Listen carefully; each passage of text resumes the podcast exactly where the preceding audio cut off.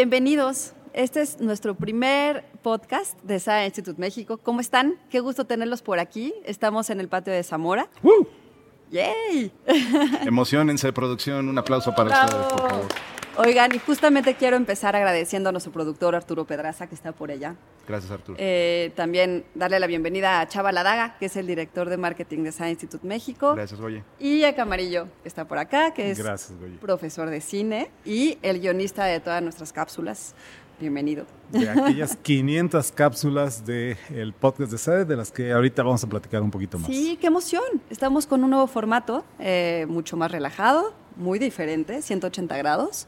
Eh, y bueno, queremos también que nos recuerdes un poquito, Chava, de las vías de comunicación, dónde nos van a poder seguir. Claro, claro que sí, oye. Para los que son nuevos para el podcast, bueno, SAE Institute México tiene este podcast desde hace ya cinco años. Vamos a estar hablando un poquito de eso el día de hoy, pero justo en esta cápsula, que es nuestra cápsula 500, vamos a cambiar el formato. Recuerden que pueden seguir a este podcast a través de las vías de comunicación de SAE Institute México en arroba México en Twitter, pero sobre todo, y vamos a hablar de esto más adelante hacia el final del podcast, pueden escribirnos a podcast arroba saei.mx para que puedan participar incluso en esta, en esta nueva, en este nuevo formato de- del podcast, ¿no? Entonces, pues bueno, por ahí esperamos que nos escriban, luego les explicamos la dinámica. Y pues bienvenidos. Así es, qué emoción. Gracias, Chava. Pues bueno, empecemos con esta nueva era. Eh, decidimos justamente cambiar el formato. Y cuéntanos un poco, eh, Chava, ¿cómo, ¿cómo es esta transformación hacia el podcast? A ver, para los que sean nuevos para el podcast, el podcast de SAE no tenía este formato, evidentemente, este es el primero que estamos haciendo, ¿no? La cápsula 500, donde decidimos darle este nuevo formato de una plática, una charla sobre la industria de los medios creativos digitales y todo lo que está alrededor de SAE México. Eh, sin embargo, pues bueno, no, no es un primer episodio. Estamos ya con 499 cápsulas de entre dos minutos, tres minutos, ¿no? Que se habían estado subiendo al, sitio web de SAE, al feed de este podcast. Y, y, pues de hecho, ni siquiera empezó siendo un podcast, ¿no? En estos cinco años que, que hemos estado teniendo este formato, hemos sido testigos de cómo se ha ido cambiando la industria y cómo ha ido evolucionando este proyecto al día de hoy, donde creemos que esto es lo más conveniente para el proyecto, ¿no? Que se convierte en una, una conversación activa, en una plática de café con alumnos, egresados, docentes, miembros de la comunidad de SAE. Y este primer episodio que sirva como una especie de The Road to the primeros 500 episodios, ¿no? Este, entonces, bueno, eh, esos 500 episodios han visto cambiar muchas cosas, ¿no? Desde eh, el aspecto de la industria de los videojuegos, cómo fue evolucionando a través de la pandemia, la industria de la música, la industria del cine, cómo fueron cambiando a través de estos últimos cinco años. Eh, incluso cambios previos a la pandemia no vamos a tener que ser únicamente enfocados en, en cambios que pasaron durante, la, durante los primeros dos años de encierro. ¿no? Oye, es que cinco años es muchísimo. Está cañón. ¿No? Muchos de los que nos están escuchando probablemente ni habían entrado a SAE. Así es. Y fí- fíjate que de hecho eso es una cosa que hemos, este, y creo que le damos mucho valor a este contenido, que no hay allá afuera contenidos de podcast de, de universidades que sean tan duraderos y sobre todo con tanta frecuencia, ¿no? Que, que estábamos de plano publicando dos, episodios, dos cápsulas a la semana, pues trabajo de ustedes dos, ¿no? Que ahorita nos platican un poquito, pero, Sí. pero creo que el, el podcast tiene una importancia eh, fuerte para la comunidad. Eh, digo, yo creo que cada uno de nosotros y seguramente también de todos los chicos de producción que nos acompañan tendrán sus propias anécdotas de, de- de para qué les ha servido el podcast.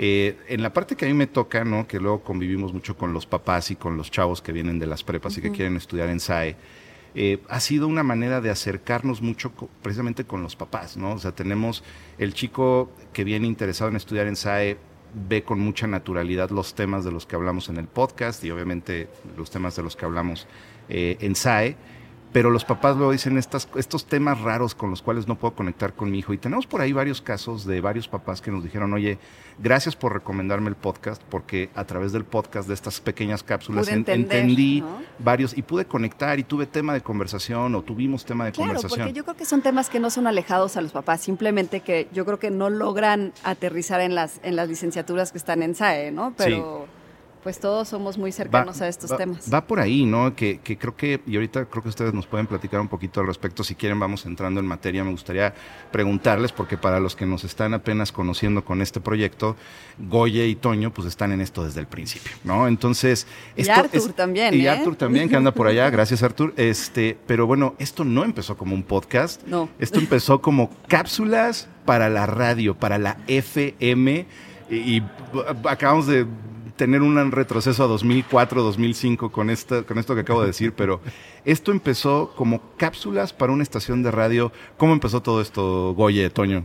A Pues- mí, perdón. No, no, Ana. no, vas, Camarillo, A mí me encanta, a mí me encanta, Chava, que este, ver cómo tú mismo estás alternando entre podcast, cápsulas, podcast, Sí. cápsulas.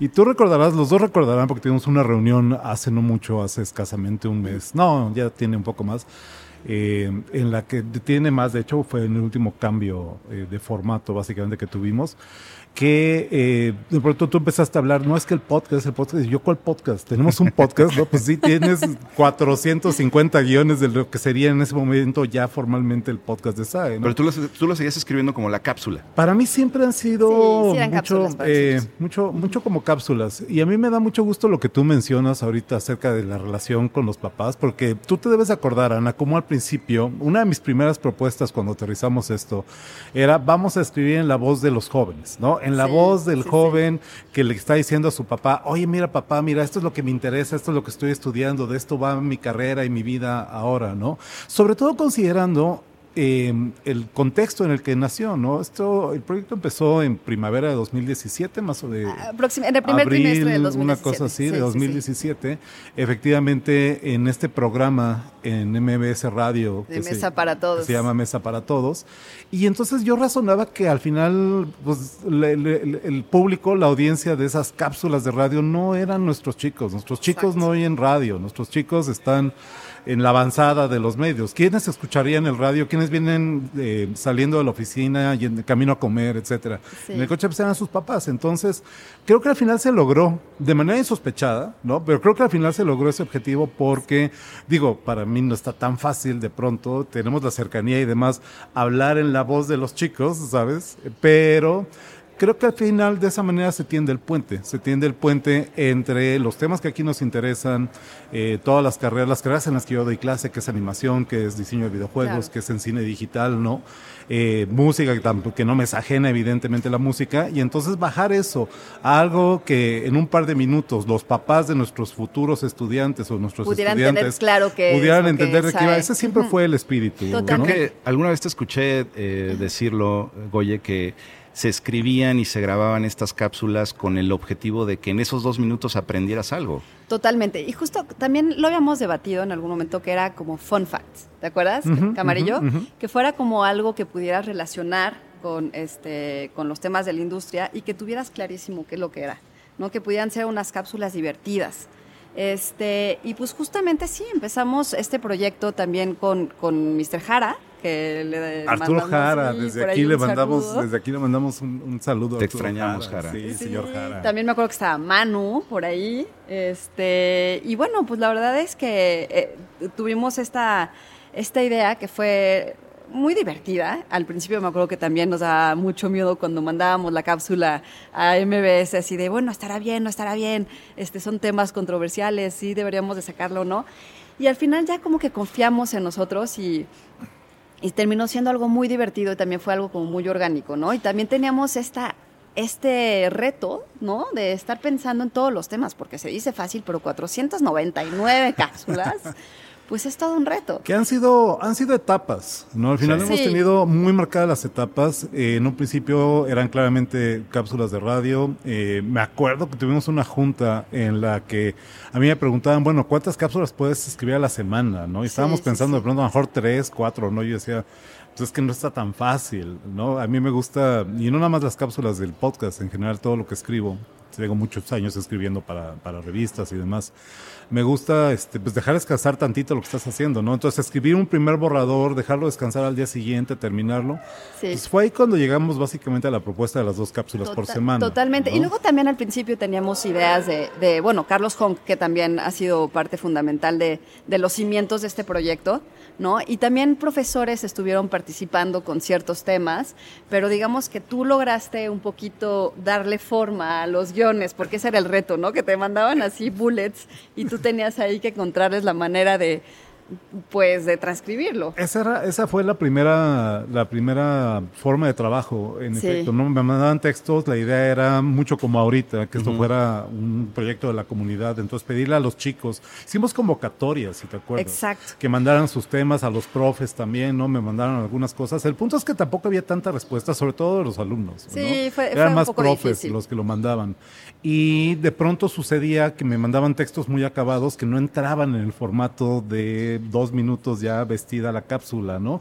Hubo un punto, hubo un punto en el que decidí, ¿saben qué? Mejor no sigamos insistiendo en las colaboraciones de la comunidad, mejor yo me invento los temas, era mucho más fácil, ¿no? También hemos tenido, si se acuerdan, también hemos tenido cineastas participando en esto, porque Daniel Grenner, famoso cineasta mexicano, tiene un par de películas eh, Sobrenatural es una película que me gusta mucho, una película de terror y fantástica de principios de los años, eh, no, de mediados de los años 90.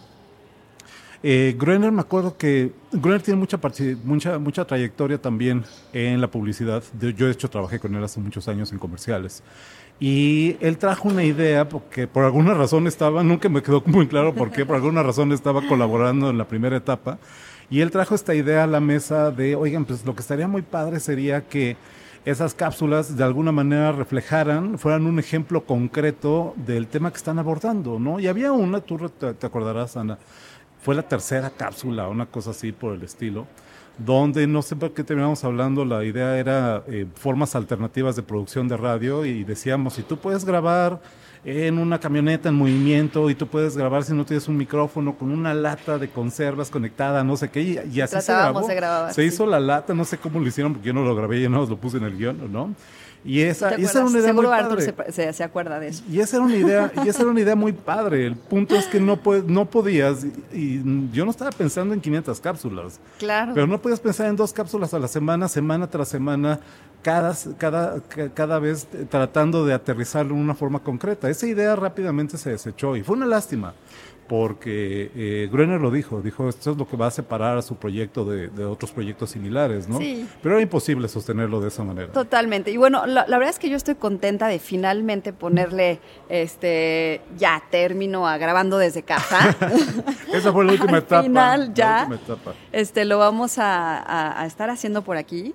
¿Y qué les parece si escuchamos el audio de la primera cápsula? Transmedia. Transmedia. Era el tema, para que vean, apoyando lo que decía ahorita Chava, ¿no? Que al final, y creo que es verdad, el podcast en estos largos para nosotros que los hemos estado grabando y escribiendo y produciendo, pero breves en términos de, del contexto, obviamente, eh, en esos cinco años hemos visto, como decía Chava ahorita, cambios profundos, ¿no? De pronto eh, tenía mucho sentido empezar el proyecto hablando de qué es transmedia, ¿no? Y eh, supongo que de alguna manera lo, eso sí lo logramos hacer en la práctica, eso sí se aterrizó perfectamente porque esto es transmedia también, ¿no? Así es. Pues bueno, vamos al primer corte y escuchamos el audio de, de la primera cápsula. Hola, Carlos Manuel y audiencia de Mesa para Todos. Hoy, en la cápsula SAE, hablaremos sobre una nueva forma de comunicar ¿Sabían que los universitarios acceden a un promedio de 8 redes sociales todos los días? Mientras que los adultos se limitan a una media de 4 plataformas sociales. Los llamados millennials representan el 41% de la población mundial y son los principales consumidores de televisión, música y por supuesto información. Y para cada plataforma que usan, esperan contenidos creados específicamente para dicho espacio. A esto le llamamos transmedia. Hoy tenemos smartphones, tablets, laptops y un sinfín de redes sociales en las que segmentamos claramente qué queremos consumir. Si algo no nos gusta, lo unlikeamos o lo dejamos de seguir. Así de sencillo. Sí, las audiencias hemos evolucionado y mucho, y los medios masivos, esos que controlaban agenda, no tanto. Y es que estas nuevas audiencias ya no esperan sentadas a que les dicten qué ver. Hoy somos libres de ver, leer y escuchar lo que queramos y cuando queramos. Son nichos con ideologías claras y con necesidades específicas. Así, las nuevas plataformas de contenidos han evolucionado gracias a un cambio de enfoque en su estrategia. Los nuevos espacios distribuyen contenidos específicos de acuerdo a la audiencia en cada red social. Crean narrativas para cada plataforma. Dejan fragmentos de la misma historia diseminados en diferentes espacios para desarrollar nuevas experiencias de entretenimiento e informativas. Están haciendo Transmedia. Yo soy Ana Goyenechea y nos escuchamos en la próxima cápsula SAE. 500 cápsulas ya, híjole. La verdad no se me hace que fue hace tanto tiempo que me hablaron con este proyecto que tenían de hacer estas cápsulas informativas de la industria. Me enseñaron algunos guiones, la verdad estaban padrísimos. Y pues nos dan la oportunidad de todos hablar de diferentes temas, si teníamos ideas. Pero era eso, eran cápsulas para radio, iban a salir al aire y pues querían dar algo de producción.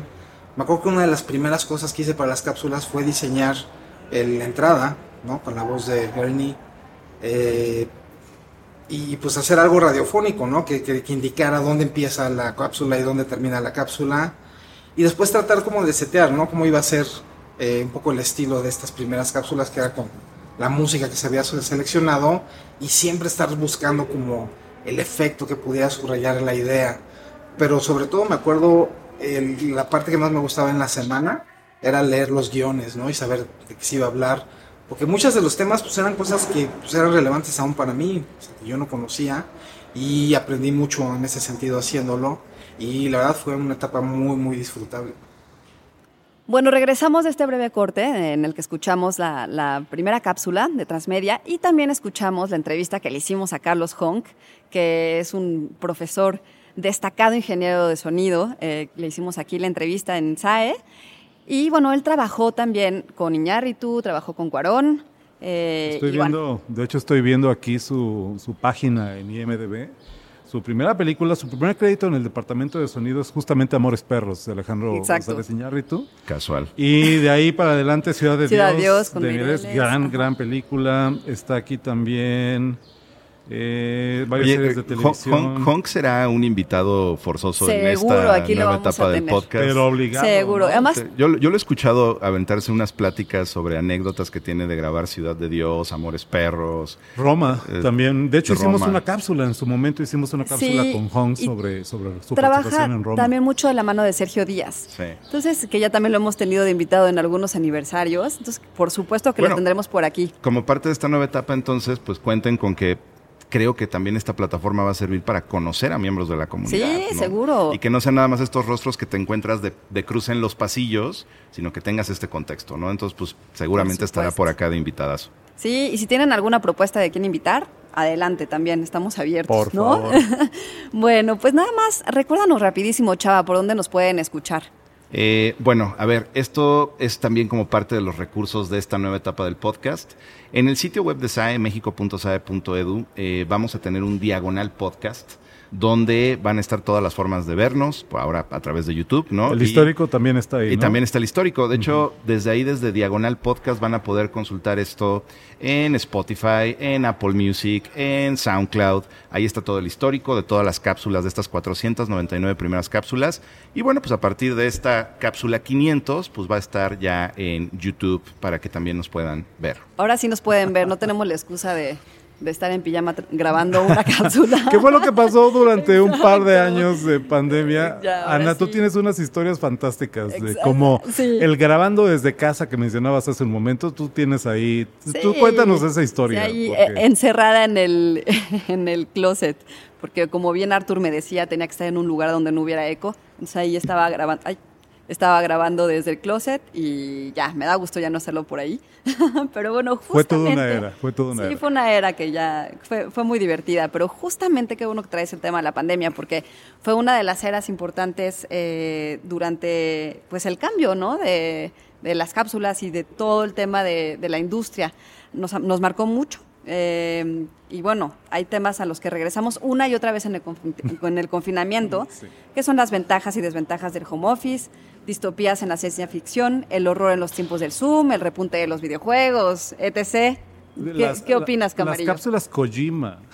Las cápsulas Las Kojima. cápsulas Kojimas que la doctora Blanca López, que también es profesora aquí en SAE eh, de la carrera, básicamente de la carrera de videojuegos, ¿no? y que es eh, su especialidad. Saludos a Blanca. Saludos. a desde acá. Eh, pero era un tema que ya era un chiste en la casa, ¿no? Que una mañana me decía Blanca, ah, es que fíjate que Kojima acaba de anunciar un nuevo juego, Kojima acaba de hablar de tal película, Kojima recomienda tal disco, ¿no? Seno ramen.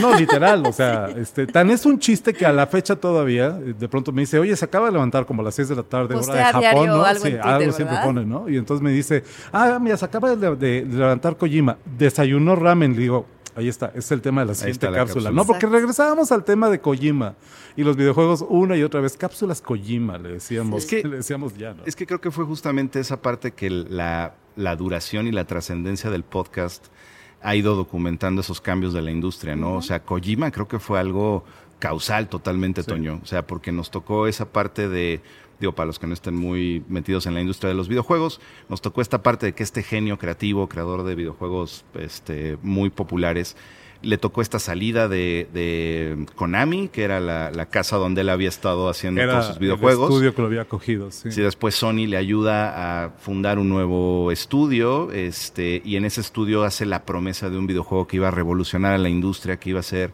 un video muy bueno, digo, ahí esto, ya esto sería tema para otro ¿Cuál- episodio. cuál es ese videojuego? Death Stranding. Ok. Death, Stranding pintaba para ser un, un- un juego que iba a cambiar la industria. Creo que propuso cosas muy interesantes, muy buenas. Pero tanto así como que era como la piedra angular de la industria de los videojuegos, pues no tanto, ¿no? Pero por lo general todo lo que hace un personaje como Kojima se convierte como en esta piedra angular de, de- de- va a cambiar la industria por completo, ¿no? Y a mí me llamaba mucho la atención como en esas épocas donde estaba la salida de Kojima, eh, el nuevo videojuego, la expectativa sobre la temática del videojuego, eh, pues escribía tanto en cápsulas de Kojima porque estaba siendo un personaje eh, eh, Muy presente, ¿no? mainstream Sí. en, la, en la industria, ¿no? Y lo mismo pasó, por ejemplo, también durante la pandemia con todos estos episodios que estuviste escribiendo sobre eh, algunos con un toque un poquito apocalíptico, Toño, de ya se acabó, se acabó el cine, ¿Será ¿no? el fin del cine? El fin del cine. Si ustedes eh, no salían, evidentemente, los títulos como aparecían en mis guiones. eh, de- bueno, de hecho, Arturo, los títulos eran los títulos de los guiones, ¿no? El, el título con que se sube el archivo al histórico y es, es el título del guion, Sí, ¿no? sí, sí. Pero no necesariamente lo tenía, no se mencionaba en la cápsula, ni mucho menos, ¿no? Pero eh, sí debo de tener por lo menos cuatro o cinco variaciones del título. Es el fin del cine, el fin del cine. 1, el fin del cine 2, el fin del cine 3, ¿no? Porque, bueno, por lo menos eh, también, obviamente, eh, y esto habría que, que reconocerlo, habría que decirlo como el podcast eh, en cierta forma se convirtió con el paso del tiempo eh, mucho en una en un reflejo de mis puntos de vista, claramente. ¿no? En el momento en el que dejamos de invitar a la participación de otros y de pronto Chava escribió algo o propuso algún tema, Arturo tradicionalmente a fin de año nos hace El podcast navideño. recomendaciones de sí. música de lo mejor del año, ¿no? Eh, Blanca colaboraba mucho con textos específicamente sobre videojuegos, pero pues, lo cierto es que una y otra vez regresaba Sí. a mis preocupaciones, a, mis vista, temas, etcétera, ¿no? De hecho, me acuerdo que nos decías mucho, ¿no? Si, no- si, no- si me van a sugerir temas, sugiéranme temas de audio, de, De de- de música. Que- música. Que, es algo que probablemente no eres que no- tan... que no estoy en ello todo el tiempo. Yo soy profesor de cine en- aquí, ¿no? Entonces claro. es natural que regresara al cine una y otra vez, aunque trataba de, de ampliarlo, ¿no? Pero a ver, ¿por qué tan fatalistas estos? Pues porque Estos creo, creo que todos los cinéfilos vivimos de manera muy, muy, se escucha una este, patrulla de fondo ahorita. Creo que todos los cinéfilos vivimos timing. de una manera muy dramática, de una manera este, muy fuerte, el cómo de pronto en el primer confinamiento, ¿no? Que todavía no Cambió sabemos bien todo, qué onda, claro. de pronto se cerraron las salas de cine. Y también, vamos, o sea, también redes sociales y toda la industria, eh, vamos a decir, del periodismo digital, eh, también agarró ese tema, era un tema fácilmente explot muy cliqueable, diríamos, ¿no? Donde te decían, bueno, pues, ¿qué va a pasar ahora con el cine? ¿No? Esto representa efectivamente un cambio radical, o sea, eh, hubo, hubo cadenas eh, de cine en Estados Unidos que, que se acercaron y llegaron a la quiebra, ya no me acuerdo, ¿no? Que ya no podían seguir operando, porque muchas veces los espacios, las salas son rentadas, no son propiedad de las cadenas, y entonces, si no tienes para pagar la renta literalmente, pues no hay para dónde hacerse. ¿no? Claro. Entonces, por un momento parecía que sí era el fin del cine como lo entendíamos en ese momento, ¿no? Sobre todo teniendo también en la mesa, eh, pues ya la presencia desde hace varios años ya muy consolidada del streaming, ¿no? Netflix y no nada más Netflix, sino todos los demás streamings que hay y que pues estaban convirtiendo de facto por sí mismas en la opción de ir a, la sala de cine. La pregunta era, ¿sobrevivirá el cine como lo conocemos, esta transición, sí o no? Desde este lado de la pandemia, desde este momento 2022, finales de 2022, podemos decir con tranquilidad que no ocurrió, que sí sobrevivió y que ahí sigue, pero hubo un momento en el que, eh, vamos, no es que fuera un tema explotable, es que sí era una preocupación. Claro, pero además, hasta, hasta cómo grababan, ¿no? Yo me acuerdo perfecto que hicimos, bueno, escribiste una cápsula sobre eh, cuáles eran los nuevos retos también de los actores, ¿no? De cómo estar en el set, cómo se tenían que cuidar. Los protocolos de Todos los protocolos que también, bueno, no, no, no los ni, nos no imaginábamos, ¿no? Y que participaba de esta idea de, bueno, vamos a aprender algo escribiendo la cápsula y también para los escuchas, que digan, ah, pues eso, eso no lo sabíamos, ¿no? Chava, tú querías decir algo. Hubo una, sí, hubo una, gracias, Oye, hubo una parte de esta, de, de esta etapa donde se documentó este cambio del cine, Toño, donde veníamos, previo a la pandemia, veníamos de episodios que escribiste donde se hablaba pues de un Steven Spielberg rechazando la industria, diciendo que el streaming, que, estas plataformas de Netflix, de Disney, de Amazon no eran cine, ¿no? Este, teníamos a un este a un Martin Scorsese diciendo que, que, las películas, de, superhéroes, eran como un parque de diversiones, ¿no? etcétera. Este, y cómo justamente las plataformas de streaming cambiaron, eh, cambiaron, o, más bien todos cambiamos nuestra posición frente a esas críticas que estaban teniendo figuras principales de la industria hacia las plataformas de streaming, ¿no? Está por ahí este video que les debe de estar saliendo todo el tiempo en TikTok de Ricky Gervais, este, en, una entrega de premios que es ah, el, que es el, es el host de con su cerveza, con su cerveza, de los semis, ajá, que, que justamente hablaba de bueno, ¿qué, ¿qué, qué, hacemos aquí, no? ¿Qué demonios hacemos aquí? Pues ya denle todos los premios a Netflix y nos vamos, ¿no? O sea, era como la postura previa a la pandemia. Llega la pandemia y más bien se ve a estas plataformas como la manera de salvar la industria, ¿no? Y se les apuesta mucho y, creo que algo que hoy en día ya, ya lo vemos con naturalidad es esta simbiosis que se logró de, pues va a estar en el cine, por ejemplo ahorita con Fardo, ¿no? Va a estar en el cine tal fecha, dos o tres semanas y después ya en la plataforma que a lo mejor eso nos tocó con Roma de Cuarón y con y con Cuarón todavía lo vimos así como de ay qué, raro qué, qué, rarito está esta manera de distribuirlo no primero en cines luego como proyecciones en pues en este en este mismo patio se hizo una proyección de, de, Roma, no este está rarito la manera de distribuirlo es que era evidentemente una una búsqueda de legitimación de Netflix, ¿no? Que, que em, efectivamente los empezaron a ver como un participante, ¿no? Como un player, como dicen, eh, entre los grandes estudios tradicionales de Hollywood, etcétera. Y creo que lo logró al final. Creo que este, a pesar de todas las dificultades que escribí mucho en su momento de eso, lo logró, ¿no? Sí, ¿sabes en cuál fue? En donde se, se fue el el año en que se premió esta película justo de Scorsese con, con ah, este, Irish, Ajá, este, y, ahí creo que ese es un parteaguas, ¿no? Es un parteaguas de estamos criticando estas nuevas plataformas que están destruyendo la industria a dos años después y una pandemia después, este son unas plataformas que nos permitieron sobrevivir, ¿no? Sí, ahí les va, y que nos permitieron hacer watch parties también. Ahí les va una anécdota, ahí les va una anécdota hablando de Irishman, eh, de una tarea que me entregó un alumno de esta sacrosanta institución, ¿no? Para que También va a servir esta plataforma para balconear los para, muchachos. Para balconear, este, no, nunca se dicen, se pueden decir los pecados, pero, no los pecadores, ¿no? El punto es que, eh, para que vean que Scorsese tenía razón sobre la perversa influencia del cine, no, no lo dice así tampoco, pero este, un ensayo en el que el, estudiante en cuestión me escribe, eh, refiriéndose a la película de, de Scorsese, Irish-Man. Ok. The Irish-Man, yo sí, a ver, momento, no es una película de superhéroes, ¿sabes? yo, creo que hay que mandárselo por correo. A, mándale a, Martin Scorsese una foto así de trabajo de mi alumno, The Irish. Para que vean que sí hay, que escribimos mucho de cine de superhéroes en estos años, ¿no? Fíjate que em, lo que fueron las watch parties, yo sí tuve dos, tres, sobre todo en el primer año, ¿no? Que sí sentíamos la distancia con los amigos, no, deja la distancia con los amigos, la falta de contacto, ¿no? Con la gente.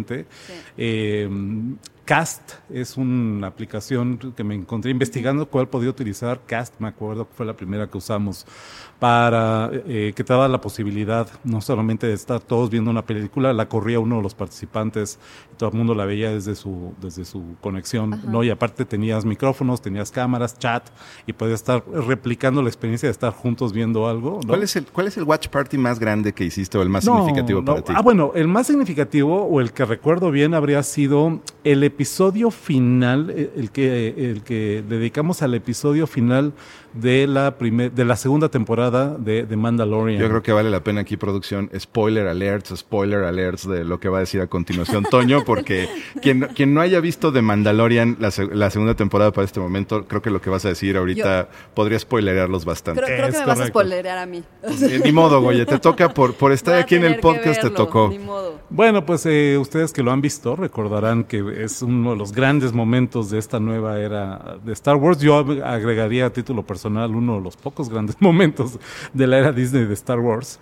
Y bueno, pues es la aparición al final del segundo episodio de Luke Skywalker, El verdadero regreso el del verdadero Jedi. regreso del Jedi, efectivamente. Y que ya lo habíamos visto la noche anterior y estábamos tan emocionados eh, que no podemos evitar volverlo a ver y aprovechar para compartir la experiencia con O sea, se cuates, vivió ¿no? con Entonces, gritos, No, bueno. alguien derramó una cerveza. Este, yo me acuerdo, ¿Cuál- ¿Cuáles serán, ¿Cuáles serán los comentarios? yo me acuerdo, yo me acuerdo, la, cuando lo vimos la primera vez, que no fue en la Watch Party, yo me acuerdo eh, sentados Blanca y yo frente a la televisión, ¿no? Que de pronto ustedes que lo han visto recordarán eh, el momento más desesperado, eh, un pelotón entero de Dark Troopers de todo otro lado de la puerta a punto de tumbarla, ¿no? Este, eh, todos nuestros héroes, eh, Din Djarin, el Mandaloriano, Baby Yoda, por supuesto, ¿no? Eh, todos los demás Mandalorianos que vienen con ellos, con, con ellos, etcétera, eh, desesperados porque es el último reducto, no saben qué hacer y de pronto, a través de una de las ventanas del puente de esta nave se ve pasar una solitaria ex-wing fighter, ¿no? Y todo el mundo Sí, se hizo ¿no? el- sostiene el, el aliento gasp, así, ¿no? De pronto vemos que, que, que, que entra la- al, al- al hangar, ¿no? De pronto vemos que baja una figura encapotada y todos no. Me acuerdo que yo le agarraba, le agarraba la mano a Blanca así literalmente no, no. Oye, pero decíamos, estás ¿no? reviviendo, ¿eh? Ahorita. De pronto, de pronto vemos, de está pronto, de pronto vemos que saca un sable de luz y tú dices sí, sí, ¿no? Pero son unos monitores en blanco y negro y no se ve, Es que no sí se ve realmente, cómo lo ¿no? está reviviendo. A mí me está haciendo la crónica de lo que pasó en mi casa. O sea, yo, yo estoy, yo estoy viendo la crónica viva de lo que pasó en mi casa. Y entonces lo ves en el monitor en blanco y negro en el puente de la nave, es un sable de luz, es una figura encapotada, ok, podría ser cualquier Jedi, ¿no? Pero de pronto se ve un acercamiento y ves el guante negro, la mano enguantada, dices, es Luke. Sí. Es Luke, ¿no? Así. Y en el momento que finalmente, después de toda la Ya cuando ves R2D2 carnicería, ya, no, las bueno. pretzels al No, diablo. ya ya, ¿no? Ya después de toda la carnicería de Dark Troopers y demás, y cuando finalmente se abre la puerta y entra esta figura encapotada y se quita la capucha y es Luke Skywalker, creo que todos chillamos, literalmente. Pues ¿no? mira, y es justo- compartir eso y compartir eso con amigos en una watch party. E- Esos momentos de Watch Party yo creo que fueron los que a mí me daban esta esperanza de, a ver, esto no está muerto, la industria es la industria, ahí va a estar. Este, recuerdo yo, por ejemplo, haber regresado al cine eh, la primera vez con, con Kong versus Godzilla. Que fue mi regreso al cine Que- también, yo- pero en forma autocinema. No, Esa yo, la vi en el fui, autocinema. yo fui a una sala y sí, la verdad, ese, ese día eh, no comí, o sea, ahí sí no, no, no se pidió nacho, Ni- ni no, se, no, tomaste agua, no se pidió nada. nacho, no se pidió refresco, Todo el mundo tapado. ¿no? Ajá, pero aún así eran es- esos como vestigios de, de vamos a estar bien. O sea, la, la industria que iba a seguir y, y, pues fue justo algo que se documentó, creo, paso a paso y, y si ustedes van escuchando y, y hacen una retrospectiva de los episodios que han, que han, que han pasado con todas estas anécdotas que les hemos platicado, se van a poder dar cuenta cómo fueron avanzando esas anécdotas, cómo fue avanzando ese amor por algunos temas, Sí. ese cansancio por otros temas, ¿no? Y, y creo que esa es la magia de todo este trabajo que está detrás de, de este proyecto que, pues de nuevo, hoy empieza una nueva etapa. Había, Oye. perdón, eh, Anita. Adelante, adelante. Había, había una pregunta, eh, y era el título de nuevo, en la cápsula 300, Ajá. que no me acuerdo exactamente cuándo salió la cápsula 300. Sí, la pregunta era, ¿somos los mismos que hace siete meses, ya a la mitad de la pandemia, en todo este rollo? Y creo que esa es la pregunta pertinente, no solamente... en términos generales, ¿no? Para la sociedad, para nuestro país, etcétera. Pues también para el proyecto, ¿no? ¿no? Ya no somos los mismos, que ahora sí ya no somos los mismos que hace siete meses o que hace cinco años que empezamos con el proyecto, ¿no? Creo que efectivamente es una etapa completamente nueva y que estoy seguro que va a seguir siendo esto que mencionábamos, ¿no? Un, un testimonio. Sí, fíjate que yo creo que en algún momento vamos a tener seguramente aquí algún invitado súper clavado con el que podremos platicar de estas narrativas humanas, ¿no? Que, que en algún momento platicamos eh, nosotros tres de estos videojuegos. Por ejemplo, mencionamos hace rato Dead Stranding que se anticipó al papel tan fuerte que iban a tener los, los repartidores, ¿no? la, gente que llevaba recursos a personas que estaban en el encierro. Hasta cierto punto el videojuego fue eh, una, antesala. una, premonición de lo que iba a pasar, ¿no?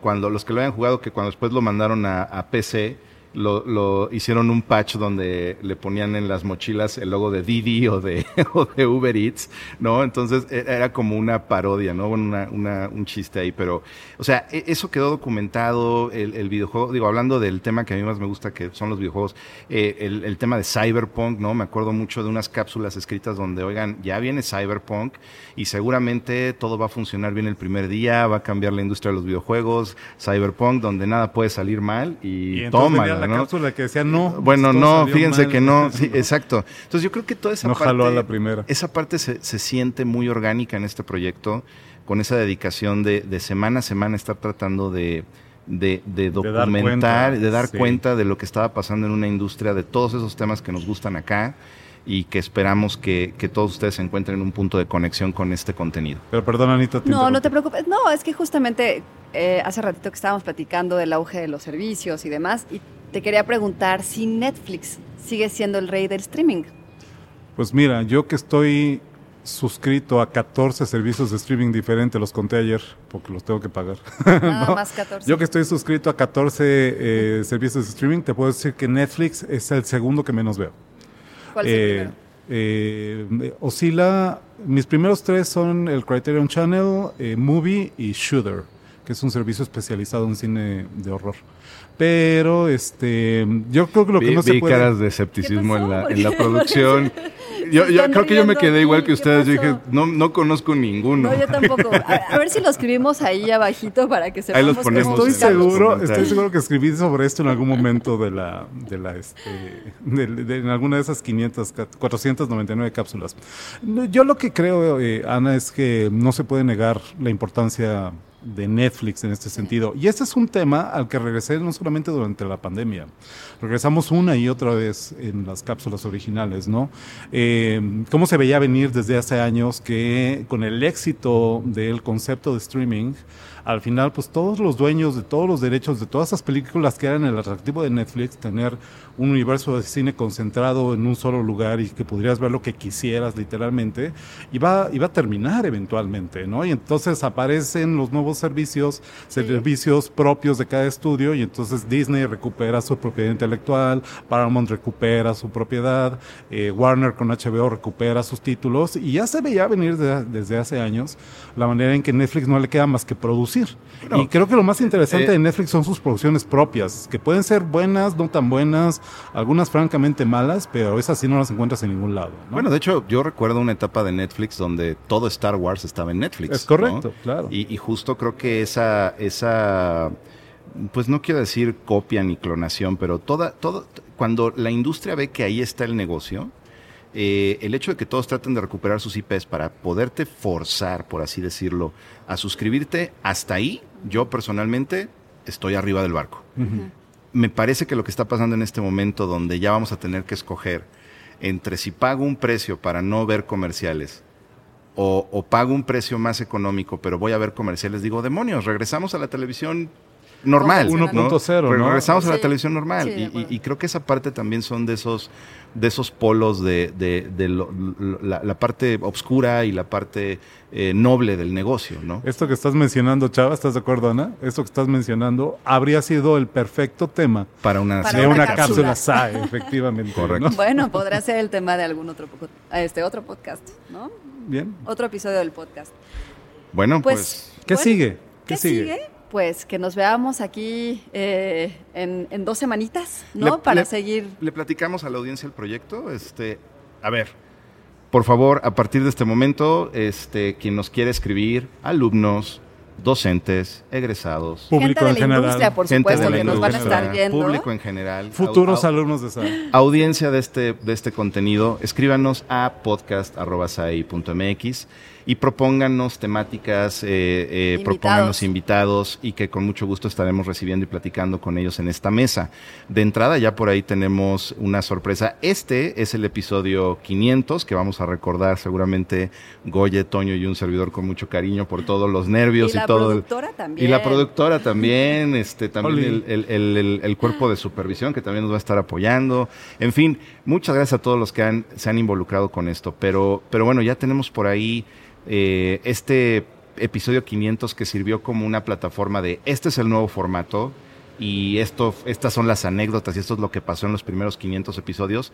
Pero ya tenemos por ahí este, unos invitados para el siguiente episodio, ¿no, Toño? Ahí no sé si tú nos quieras dar un poco de detalle. Bueno, ahí va el teaser. Este sería un teaser del Spoiler. siguiente. Spoiler alert. No, es nada más el teaser. Si está, si está en el primer acto, no es spoiler. este Resulta que en días pasados, eh, en estos días de muertos, se estrenó directamente streamings, regresando di- directamente Al a la tema. plataforma VIX, ¿no? Regresando al tema. Una película mexicana, una comedia de horror que se llama Mex Zombies. Bastante buena, por cierto. A mí me sorprende porque yo ya la había visto. Eh, me rolaron un screener hace unos meses, ya la había visto. Oye. Estuvo en Mórbido ahora, sí. Se veía muy buena la producción ahí del estreno, ¿eh? Me Sí. asomé en Oasis y estaba ahí todo Sí, sí, sí, hubo una, una premier eh, patrocinada por Mórbido, fue parte Sí. de hecho de las actividades de Mórbido Fest. Vistieron todo Este el año. ¿no? Sí, Sí, increíble. sí, que ustedes este, saben que colaboro con Mórbido desde sus inicios, ¿no? Y eh, la película, insisto, creo que tenía el valor suficiente como para salir a salas, decidieron no hacerlo, lamentablemente, pero una cosa extraordinaria, algo que hasta de- donde yo tengo entendido jamás había ocurrido, esta es la primera película mexicana que viene acompañada de un videojuego oficial, el videojuego de Mex Zombies. eh, que de hecho se presentó también ese día, el día de la premier en Oasis Coyoacán. Y ese videojuego, el juego de Mex Zombies oficial, es un proyecto eh, desarrollado y diseñado por exalumnos de SAE Institute México. Wow. Entonces, Para que usted Increíble. se pues, cuadre. pues ya están invitadísimos eh, Sebastián Kovacevic, eh, Rodrigo Saco, que son este, César también, que son los, los diseñadores del juego, y los tendremos en esta mesa, en este espacio, en estos micrófonos, Sí. en un par de semanas. Para que vean que en SAE hay mucho talento, ¿no? Sí, Qué y les, y les prometimos que se iba a grabar en Dolby Atmos, este Arturo. Entonces, Ay, no, no. no. La cara de Arturo. Hay, que como- grabar, hay que grabar Cuidado, esa cuidado. cara. Muy bien. Pues, eh, pues sí, es lo que sigue. También muchos temas muy interesantes. eh, y bueno, también está increíble que por aquí podamos ver algunos alumnos que van pasando, porque algunos también que no les dé pena para que se acerquen y nos digan algunas que, cosas. ¿Sabes qué? Que creo que es parte de la... Ahorita estamos teniendo un choque cultural. Nunca habíamos hecho esto. Ajá. Y digo, a lo mejor no sé qué tanto se ha alcanzado a ver en las cámaras, ¿no? Pero a, a lo largo de estos, que estos sí se ven. 40, 50 minutos que hemos estado platicando, muy a gusto. Muchas gracias, Goya. Muchas, Muchas gracias, gracias. La Toño. próxima vez comidita, con ¿no? Un cafecito o algo. Pero ¿sabes qué? Que, que nada más no nos van a poner unos chicharrones porque se va a ver medio feo en el Sí, micrófono. O, o los pero- dientes se nos van a ver ahí todos Pero ¿sabes qué? Que es parte de la cultura de que como nunca habíamos hecho esto, hemos tenido a mucha gente que pasa por aquí, por el patio de Zamora y, ay, no puedo pasar, sí puedo pasar, paso, no paso. Pues no, o sea, realmente aquí el tema es que estemos en una plática de café, súper a gusto, platicando de los temas que nos gustan, que nos apasionan, que amamos aquí en SAE Instituto Y que el proyecto es de la comunidad. Así es. en Para la principio, comunidad. Y para nuestra comunidad y para el público en general. Todos están invitados, pero eh, esto es AE. Esto es AE México, ¿no? Pues Así es. bueno, pues fue un gusto, la verdad, platicar Igualmente, con ustedes. Gracias, chicos. Este, prometo la próxima vez clavarme un poquito más en los temas que a ustedes les gusta tanto. para no, No, no está muy difícil, güey. Vete a Star Wars, por favor. Ya, este, échate, No, sí, échate un maratón de Star Wars. que sí lo he visto, de verdad. No quiero quedar tan mal, pero sí, sí lo he visto. Pues bueno, es el fin. eh, es todo por hoy. Y pues yo me despido, que no, no me he presentado. Yo soy Ana Goya. Y nos escuchamos y nos vemos eh, la próxima vez, que es en dos semanitas. Ahí está la cápsula 500. En la próxima cápsula SAE. Muchas gracias. Muchas gracias. Bye. Gracias, producción. Gracias. a ustedes.